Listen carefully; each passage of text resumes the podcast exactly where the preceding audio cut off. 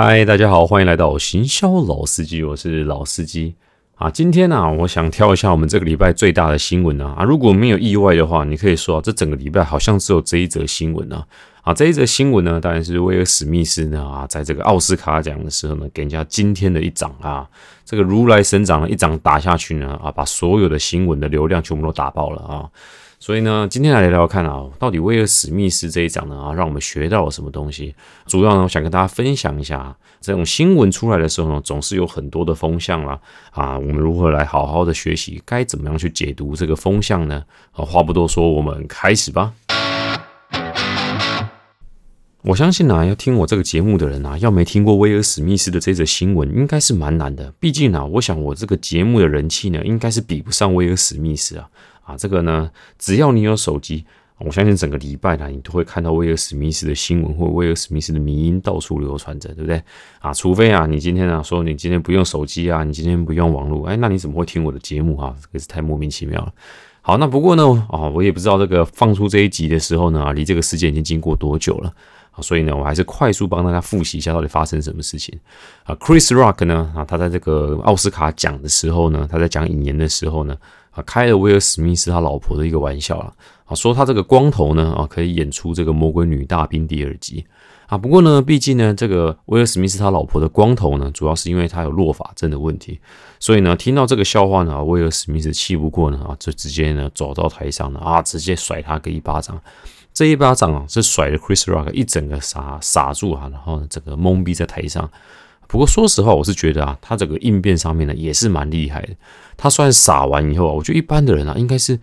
能够被威尔史密斯打完了，还能说得出话来啊，这个实在是不是很容易的一件事情。然后呢，他被打完了啊，被威尔史密斯屌完之后呢，还在台上呢，然后默默的讲说：“OK OK，呃，这真的是电视史上啊最伟大的一个夜晚。”哇，我觉得还可以讲出这个，然后继续把这个奖项给颁完啊，真的也是蛮厉害的哦。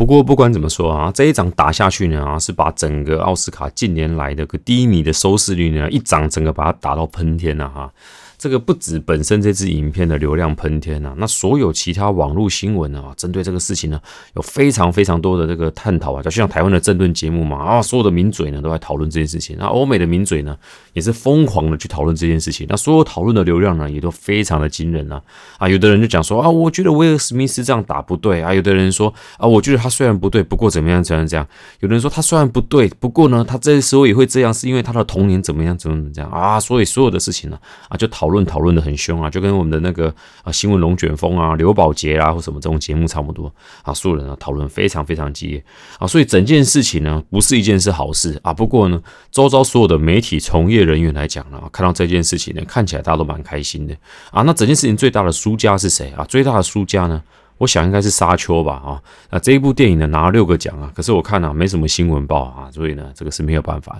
谁叫他呢就撞到这件事情啊，所以呢有很多人呢然后，特别是这个电影的从业人员呢，啊很不爽威尔史密斯的这一掌啊，其实是很大的原因，就是说啊他这一掌呢其实影响了所有啊其他应该啊被表扬的这些得奖者了啊。话说回来，我们这个节目毕竟叫做行销老司机嘛，所以我们呢我们还是要比较从这个行销的角度啊去看看这个风向啊，啊去看看这。整个事件呢，啊，一开始啊，我就想跟大家探讨一件事情，对不对？啊，我们虽然啊都觉得说啊八卦不好，对不对？大家嘴巴上面都这么说啊，不过实际上啊，其实人就是爱看八卦的，对不对？我们都讲说这个负面新闻不好了啊，不过啊，人就是爱看负面新闻啊，所以一开始就先跟大家聊聊，为什么人那么喜欢看这个呃负面新闻呢？啊，跟八卦这个是有原因的啊。为什么人爱看负面新闻？之前美国就有做一个实验了啊，就是呢把一群实验者呢，请他们用电脑去看 BBC 的新闻呢，啊，看不同的新闻呢，然后测量他们当时候的呢这个脉搏啦啊，跟这个一些皮质的一些反应啊，结果很简单啊，就是越负面的新闻呢，越能够吸引到这些受试者。的这个注意力啊，同时呢，在看到负面新闻的时候呢，他们大脑的活化的状况就更好了啊。为什么会这样子呢？啊，因为大脑就是很习惯的优先去处理这些坏消息啊。啊，因为从生存的本能来讲呢，啊，优先处理坏消息呢，有助于让生物去规避这个风险嘛，啊，提高这个生存几率啊，这个是我们所有生物的本能，对不对？啊，这个就是为什么大家喜欢看负面新闻呢？啊，如果是正面的新闻呢，啊，其实你大脑的波动不会那么大了。啊，这个东西呢，其实从我上次有讲说啊，为什么恐惧的行销为什么这么好用啊？比起说你给正面的这个开心的形象来讲呢，恐惧的力量一定更大啊。这个是很简单的啊，其实简单就讲是，大家对于这种坏消息呢，总是反应会特别的大啊。这个是没办法，这是先天的啊。那另外就说，为什么人会喜欢听八卦呢？啊，因为八卦呢，也跟我们以前的原始人呢，他们这个生存的几率是有关的啊。以前呢，在这个刚开始人类在群聚的时候呢，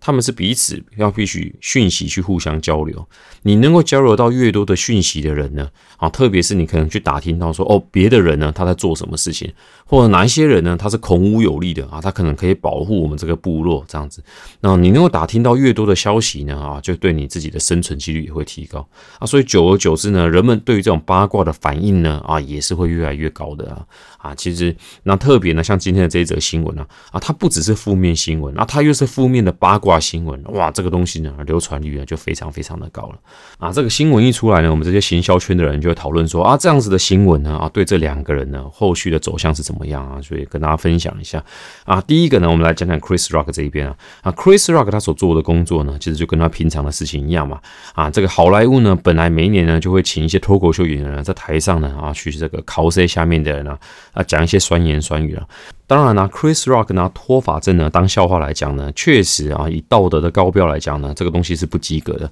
大家一定觉得说他拿这个脱发症当笑话来说呢啊，是不可以的。所以当下呢，其实在下的时候呢啊，有一些人是有效，有一些人是哦，你拿这个东西讲哦，王连刚喝啊，所以呢，直接拿人家身体的状况来开玩笑呢啊，确实是不大得体啊。不过呢啊，这个东西呢，有严重到说啊，让那个威尔史密斯上台打他变成合理的嘛？其实不至于啊啊，所以呢。其实 Chris Rock 的东西呢，啊，大家都觉得说他本来从以前到现在就是嘴贱嘛，对不对？他就是在做他嘴贱的事情啊，所以呢，其实，在这件事情之后呢，其实不出意料的啊，果然啊，Chris Rock 的这个音乐声量大涨啊，他的脱口秀的门票呢。更是足足涨了八倍！哎天哪！如果我是他的经纪人啊，发生这种事情啊，我真的是不知道我该哭还是该笑，对不对啊？我旗下的艺人被打，我应该啊要愤而敲桌啊！结果一看，哇，门票涨了八倍的价格。他原本的一张那个脱口秀的门票入门的最低啊，一张大概在一千三左右。结果呢，出了这件事情以后，一张涨到快一万二啊！啊，如果是这样子的话，对不对？我内心是很复杂的啊，就觉得说哇哦，还好他这次是被威尔史密斯打，对不对？是够大牌的啊。如果是呢被小牌的打的话，啊，可能那个价格呢不会跳那么多。好，那如果是威尔史密斯这一边的话呢，啊，其实啊我自己觉得啊，威尔史密斯他的状况短期来讲呢，啊，他可能一些代言啊或什么东西呢，一定会受到影响。不过呢，其实中长期啊，我的看法是啊，其实影响呢应该是有限的。最主要是啊他这一次呢出手的原因还是因为是护妻嘛。啊，所以呢，护妻啦、重生啦、改过啦，啊，这种形象呢，其实还是有非常多的品牌呢，它是非常需要的啊，找不到那个适合的一个一个形象或角色啊，所以呢，未来如果有这种品牌呢，是需要啊代言人的话，啊，其实杂众之情威尔史密斯啊，其实不无可能了。啊，啊我觉得啊，这个东西呢，其实也带出我下一个想要跟大家分享的啊，就是很多人呢，呢在评断这个风向的时候呢，还是依过去的一个习惯去评断风向啊，认为啊，一个名人呢，啊，他假设有瑕疵的话呢，他就会接不到代言人啊。不过呢，现在的这个状况啊，其实跟二十年前啊，已经大大不同了啊。二十年前呢，如果你这一个名人呢，如果你有一些负向新闻的话啊，你真的是很有可能就再也接不到任何代言啊。不过呢，现在的社会跟以前啊，是真的是有大不相同了啊。举个例。子啦，其实二十年前呢啊，有什么明星呢会叫做什么玉女明星，对不对啊？你现在看看哪一个啊，现在新生代的这个明星呢，会以自己是玉女作为代表啊，对不对啊？再举个例子啊，谢和弦呢，其实全部的人都知道呢，他虽然有才华，可是他就是个渣男啊，有点疯疯癫癫的，对不对？还在呼马，对不对？啊，不过呢，其实呢，他现在出歌啦，他出他的内容啊，他其实还是非常有声量的啊，啊，甚至呢，其实像他之前呢，啊，他有参加沙泰尔的演上嘛，啊，我自己其实也有收到他们相关的公司邀请，啊，当天也请我去看，那我去看一看啊，还是蛮好玩的啊，对不对？啊，他还是有他的这个媒体跟声量的效果啊，为什么会这样子呢？其实这跟我们现在媒体的这个演变是有关的啊，我觉得啊，如果一个要做行销的人呢，我看到有一些行销的人呢，对这整件事情的发言呢，然后是以一个非常道德。至高标准的啊去看这整件事情，说威尔史密斯打人就不对啊，或者是说呢，这个 Chris Rock 呢就是啊嘴贱呢就是不对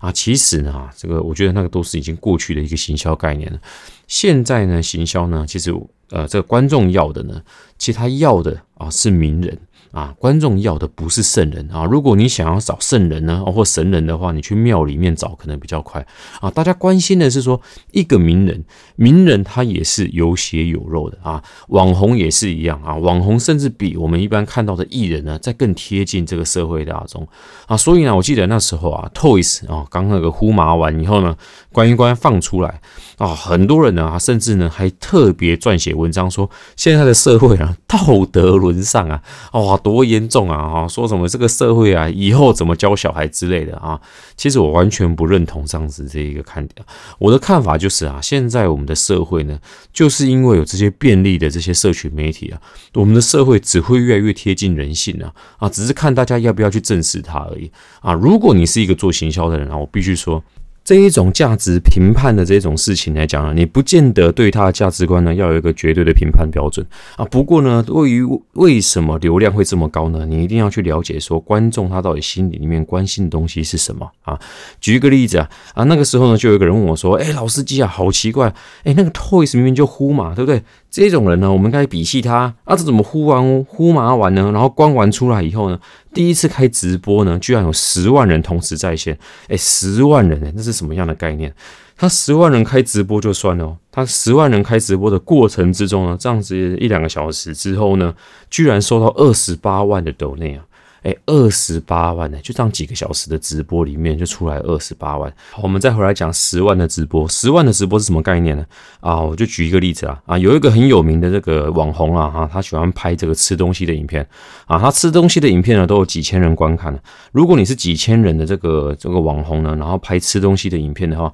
你一个晚上呢啊，大概呢人家报价呢啊，至少都是十万起跳的啦啊，没有十万呢啊，你这个吃东西给人家看的话啊，人家是没什么兴趣的啦。所以呢，如果你今天是做品牌的人啊，你大概要知道了解一下这个行情。那所以呢，今天如果只是几千人的频道啊啊，拍一个吃播的话，哦，都需要呢啊几呃十几万才能起跳的话。如果是个十万人那个大频道在做什么事情的时候啊，你觉得呢？如果他跟工商有任何的合作的话，你觉得这个费用是多可怕的啊？好，那回来讲，那为什么 Toys 它一出来的时候呢，会吸引到这么多的流量啊？当然啦，这个都是名人嘛，去观过嘛，这个对大家而言啊是很不可思议的。他又可以现身说法啊。另外呢，就是吃瓜群众嘛，就是看热闹嘛，对不对？就算是你看到一个名人啊，然后犯错来讲啊，对一般人而言呢，啊，这个节目呢也比一个名人呢，然后每天。做乖宝宝还好看嘛，对不对？所以呢，就会造成大家很大的好奇心，然后一窝蜂的去看这个东西啊。这个东西有需要去谴责说这个东西怎么样吗？啊，其实啊，大可不必啦，对不对？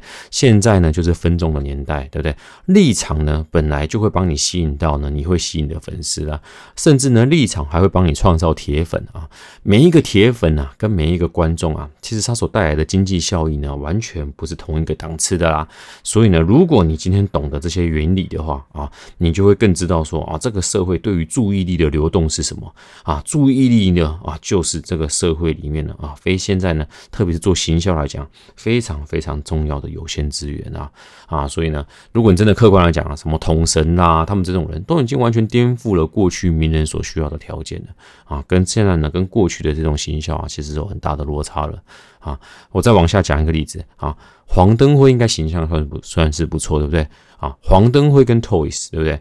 他们两个人啊，如果接这个工商的话，谁的价码比较高？我可以跟你讲，Toys 一定贵上超级多的，对不对？论形象啊，啊，对不对？黄灯辉比 Toys 好太多了，对不对？论知名度啊，我相信全台湾呃认识黄灯辉的人也很多啊，Toys 可能还甚至啊啊比较偏向这个打电动那个族群，对不对？我相信女生认识他的人可能哈。明显的比黄灯会少很多，不过啊他们两个要接工商的价格的话啊，Toys 啊可能啊，特别是在游戏族群里面，Toys 要接这个游戏的工商啊，肯定啊比黄灯会啊还是会贵上不少。所以啊，当你行销做久了以后，你就会发现啊，好的形象啊，不见得可以带来金流啊。但是鲜明的形象啊是可以带来金流的啊，这个东西呢的概念啊也完全的啊不只是套用在艺人它也完全的套用在品牌上面啊。所以啊，为什么品牌呢一开始的时候都会给他定义一个品牌个性？为什么要把品牌给定上一个个性呢？啊，这个是有它的原因在的。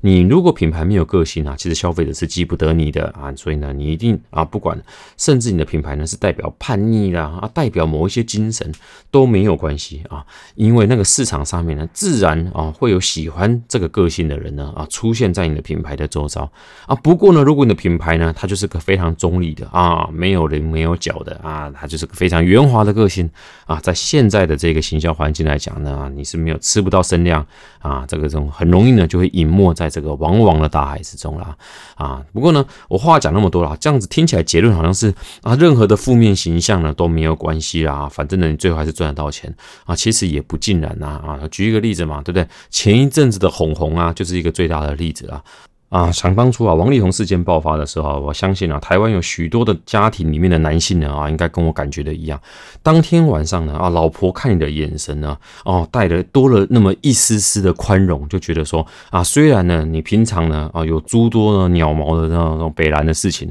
不过呢啊，你好像没有在外面呢啊乱了搞啊，我大概呢内心上面呢还是觉得你是个不错的老公的啊，所以呢非常感谢呢王力宏大大呢啊，对我们这个全台湾的啊这些男性的啊。这个啊，这个一丝丝的怜悯啊，啊啊！不过呢，啊，当然呢，隔了两天以后，新闻就讲了，啊，即便是王力宏这种渣男呢，啊，他可以留下来呢啊，直接一栋房子呢，啊，还是吊打我们这种啊正常的屌丝啊，啊，我只能说呢，为什么要这么严重的啊，这么直接的啊，戳破我们这些呢啊，在家里男性的这个梦了，对不对？何苦啊？我们好不容易呢，屌丝呢，在新闻上面有一个阿 Q 精神的一个胜利的一刻啊，就这么这样子呢啊，碾碎我们呢，何苦何苦，对不对？啊，不过呢，话说回来，就是说王力宏呢，他当初呢，为什么啊，他的形象呢啊，声量也是大到一个不行啊啊，不过呢，这个东西呢，有两件事情嘛，对不对？第一个啊，就是啊，王力宏当初他的人设就是一个清新、形象那么好的人啊，对不对？啊，当初白兰氏的广告拍了那么多支哦，然后形象就是年轻、清新、有活力，对。结果呢，啊，出了这些事情啊，形象大崩坏嘛。你的负面新闻呢，是跟你的人设呢是完全相左的啊，这个东西可就严重了。那第二个呢，啊，他犯的事情呢，啊，这个东西呢是大家不能接受的嘛。啊，虽然呢他不是第一个出这样子新闻的人，可是呢，跟他的行为啊，跟他的这个崩坏的速度是实在是太快了啊。不过呢，他这个东西呢，是不是一崩坏就没救了啊？其实也很难讲啦，对不对？其实罗志祥呢，还不是出事情呢，然后后来还是回来了。那说实话呢，那个阿。基斯呢，当初还不是出事情，然后后来还不是回来了，对不对？所以呢，未来王力宏呢会不会回来呢？啊，这个也是很难说的啊。不过呢，我今天呢特别想要传达给大家呢，其实有两件啊主要的事情。那第一件事情啊，大家有注意到，其实今天所谈的内容呢，其实是个政治不正确的内容啊，对不对啊？啊不过呢，我其实真的想传达的东西呢，是说我们真的在看这个社会的任何的大小事情的时候啊，你不要以一个道德正确的角度去看它，而是以一个人心的角度去看它啊，要诚实的面对人心啊，你。才能做出好的行销啊！行销其实就该最最最最有利的那个行销呢啊，就是你要戳中人们心里想的啊，可是呢，他们却不敢讲的那一块啊。举例来讲，你觉得人们为什么喜欢玩 Facebook？为什么喜欢玩 IG？是因为他们想要散播正面的能量给这个世界吗？啊，可能没有你想的那么复杂，有可能就只是爱线罢了啊，有可能就是这么单纯。可是呢，大家都不说破啊，所以呢，如果你今天呢，朝着说大家都希望呢啊展现美好的正能量的这个角度去做行销呢啊包准你呢啊这个做行销呢这个力道是非常有限的。可是如果你的案子是涉及到一些啊符合爱线的元素的话，我相信你做的案子呢在社群上面传散的速度啊啊会快很多的。所以呢，我第一个想跟大家分享的重点就是啊行销重点不在它政治正不正确，而是你能否啊诚实的面对人心。那第二个我想跟大家讲的是啊，其实真实的世界就是这样子。如果呢，这是个理想主义者来做的话呢，我不认为一个理想主义者啊可以做好行销。我觉得啊，务实主义者啊可能会比理想主义者更适合啊。在这个节目呢，已经进到第二季了，我希望可以传达一些比较深一点点的概念给大家，让大家理解到说啊，如果你真的会做好行销的话，换位思考啊，洞察人心啊，这个是非常必要的。好的，以上是我们今天的内容啦啊。不过呢啊，虽然有点沉重，哎，也不会沉重啦。其实这个就是这个社会。的真实面嘛，对不对？啊，那个讲那一种每天讲那种风花雪月、嘻嘻哈哈、世界大同东西呢？啊，不是老司机的风格啊，对不对？好，啊，最后呢，这个信箱时间呢？啊有一个 Kelly 来信啊，Kelly 来问说，哎，老司机怎么样在平常的时候训练行销力？第一集我好像有回答到这个问题啊，不过我非常乐意的再讲一次这个东西的关键啊，啊，训练行销力呢，有啊，这个东西讲起来其实热热灯啊，不过如果你让我讲一个呢，我觉得最重要的东西呢，就是从你的日常生活之中啊去训练你自己啊。为什么今天可以讲这些东西呢？啊，因为最主要的关键就是说，如果你可以从这些大小事里面呢去掌握到这个注意力的流动的话，那相相信你以后行销呢一定不会做得太差了。那如果你今天想要看一个什么叫做好的文案呢？啊，想要看一个什么叫做好的操作啦？你每一次看到好的东西呢，你就把它记录下来啊。久了以后呢，你的实力就会累积的很快啊。我平常最喜欢在哪里练习我的行销呢？啊，就是在看等捷运的时候啊，看那些捷运广告啊，可以很短的时间内看非常大量的广告。每一个看的时候呢，我就会想想看，哎，他这个文案写这样子好或不好啊？他写这个东西呢，他想要表达的意思是什么啊？日子练久了呢，其实你很很快就会看到自己的进步了啊。所以呢，啊，像是这种啊出这种大事情的时候呢，啊，我非常喜欢的去跟人家去讨论啊。我们这个学校圈就是这样子嘛，大家聚在一起啊，聊聊看说啊，大家对于这个事件的看法啊，未来这个东西的走势是怎么样啊？如果如果你有多费点心的时候，你就会发现了这一种得来不易的案例啊，你常常训练自己的敏感度跟自己的预测啊，久了以后呢，啊，你对这个舆论啊跟注意力的掌控啊，就会呢进步的很快啦。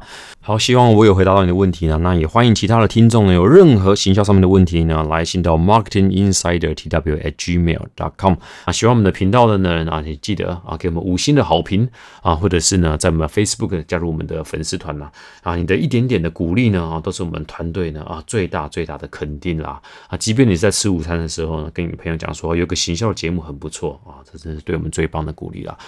最后还是要提醒一下，想要参加老司机读书会的人呢，啊，请记得填写我们资讯栏里面的问卷啦。啊，参加老司机的读书会的话呢，啊，老司机这边会整理一些行销的经典书籍，然后分享行销的实物案例啊，给大家指导一下该怎么样在台湾操作好的行销规划啦。啊，那这边呢，你会交到一些啊，都跟你一样是喜欢行销的朋友，相信大家一起进步呢，会进步的很快。我们会优先从有填问卷的人呢，啊，一优先报名啊，所以呢，很期待啊，可以在读书会会的时候与大家相见。好了，以上是我们这个礼拜的全部内容，新肖老司机，我们下周见，拜拜。